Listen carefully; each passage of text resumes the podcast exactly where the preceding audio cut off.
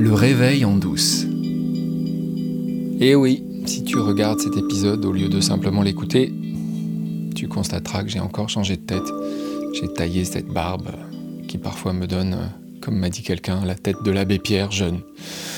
Bon, ça pourrait être pire hein, comme comparaison, ça m'a fait rire.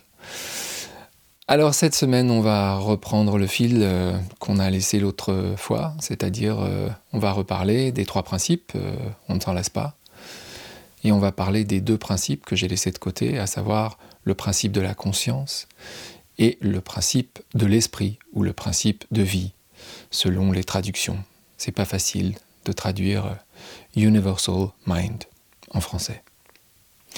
Le premier principe que Sidney Banks a exhumé, c'est le principe de pensée. On en a parlé la semaine dernière. Le principe de pensée, c'est le principe créateur par excellence. C'est avec le principe de pensée que tu vas pouvoir composer la neuvième symphonie, si tu t'appelles Beethoven. C'est avec ce principe de pensée que tu vas écrire le clavier bien tempéré si tu t'appelles Bach. C'est avec lui aussi que tu vas emmener des hommes dans la lune. C'est un principe créateur d'une puissance inouïe. Mais c'est aussi avec ce même principe de pensée que tu vas pouvoir déclencher la Deuxième Guerre mondiale, que tu vas pouvoir déclencher la guerre en Ukraine. La puissance du principe de pensée est supérieure à la puissance d'une bombe atomique, de mille bombes atomiques, puisque c'est avec le principe de pensée que l'on peut créer ces bombes. Le principe de pensée, il est à l'origine même de l'univers. Si tu regardes autour de toi, tu vois qu'il est à l'œuvre partout, y compris dans le monde animal, dans le monde végétal.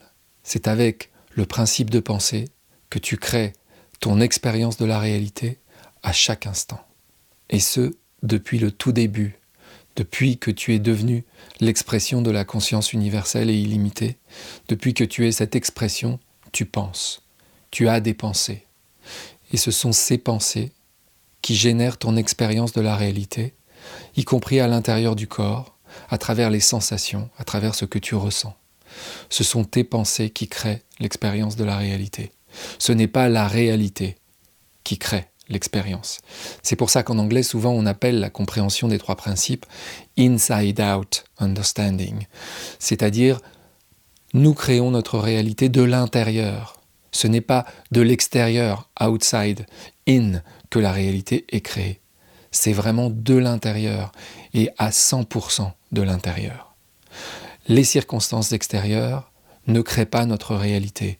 Elles sont toujours filtrées par nos pensées. Et nous ne voyons que nos pensées, rien d'autre que nos pensées. Et c'est par le deuxième principe, le principe de la conscience, que nos pensées vont devenir réelles pour nous. On va aborder ce principe de la conscience aujourd'hui et euh, je vais reprendre le dessin que j'avais montré l'autre jour, cette image sur la couverture du livre de George Pransky qui s'appelle Life is a Metaphor, la vie est une métaphore. Sur la couverture, on voit un projecteur. Je parle de cette image-là. Si vous n'avez pas l'image, je vais la décrire à nouveau.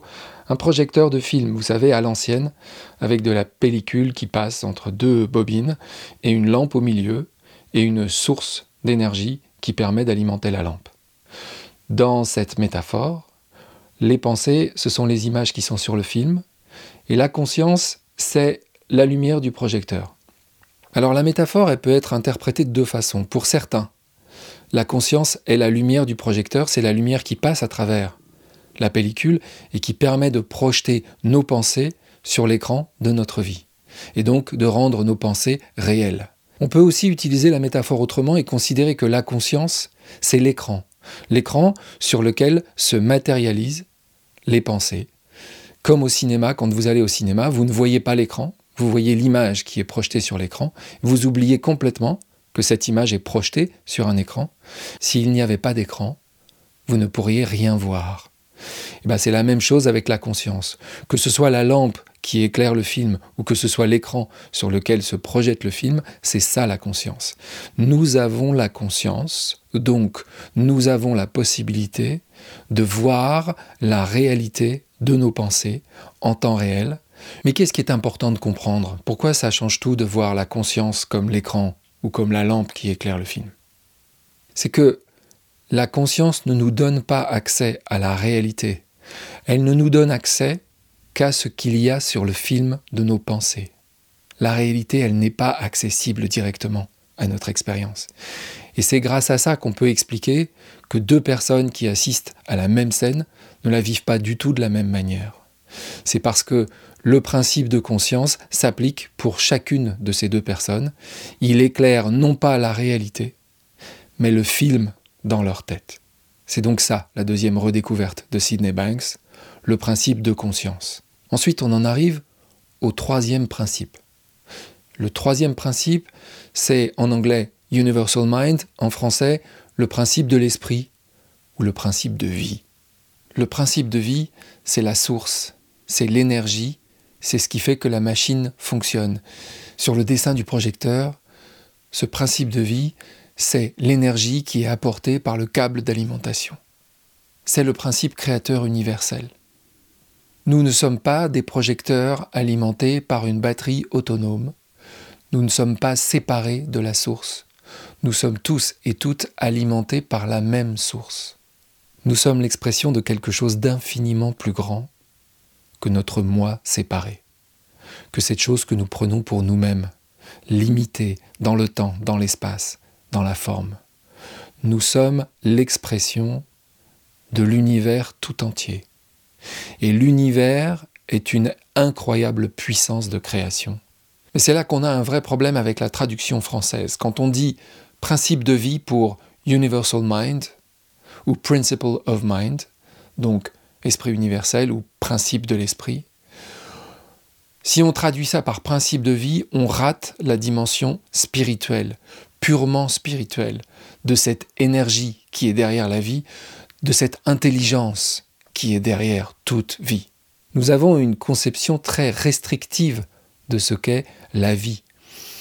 L'histoire qu'on nous a racontée, c'est que la vie est née en quelque sorte d'une combinaison très complexe de particules et que c'est cette complexité à un moment qui génère quelque chose qu'on appelle la vie.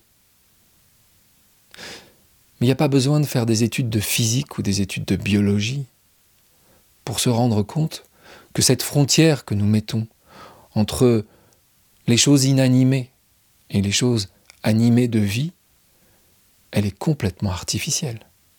Les particules les plus élémentaires dont nous sommes tous faits, dont l'univers entier est fait, ces particules élémentaires ne cessent pas de vibrer. Ça s'attire et ça se repousse constamment, sans arrêt. Et nous sommes faits de cela. Quel que soit l'endroit où tu observes, avec un microscope, quelle que soit la profondeur de ce que tu observes, ça bouge de partout. Il n'y a rien dans l'univers qui soit inanimé. Tout est vivant. C'est ça que recouvre le mot principe de vie. C'est ça que recouvre Universal Mind.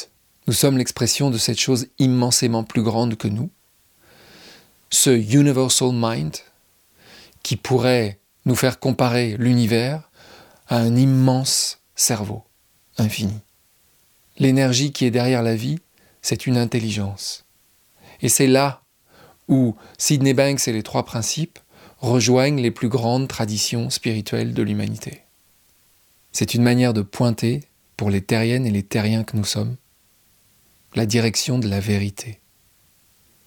Cette vérité qui est accessible à tous les humains depuis la nuit des temps et qui ne cesse pas d'être redécouverte, et que je viens chaque semaine vous inviter à redécouvrir avec moi. Comme chaque semaine, je vous invite à venir rejoindre la communauté des trois principes francophones. Vous retrouverez tous les liens dans la description de cet épisode, comme d'habitude. Cette semaine, il n'y aura pas de webinaire gratuit, mais je veux déjà vous annoncer que le 13 avril à 18h, puisque c'est toujours le deuxième et le quatrième jeudi de chaque mois à 18h qu'ont lieu nos webinaires. Le 13 avril à 18h, nous aurons la chance d'avoir avec nous Robin Charbit qui abordera la question de cette intelligence invisible. Et je vous reparlerai de Robin Charbit et de son travail dans l'épisode de la semaine prochaine.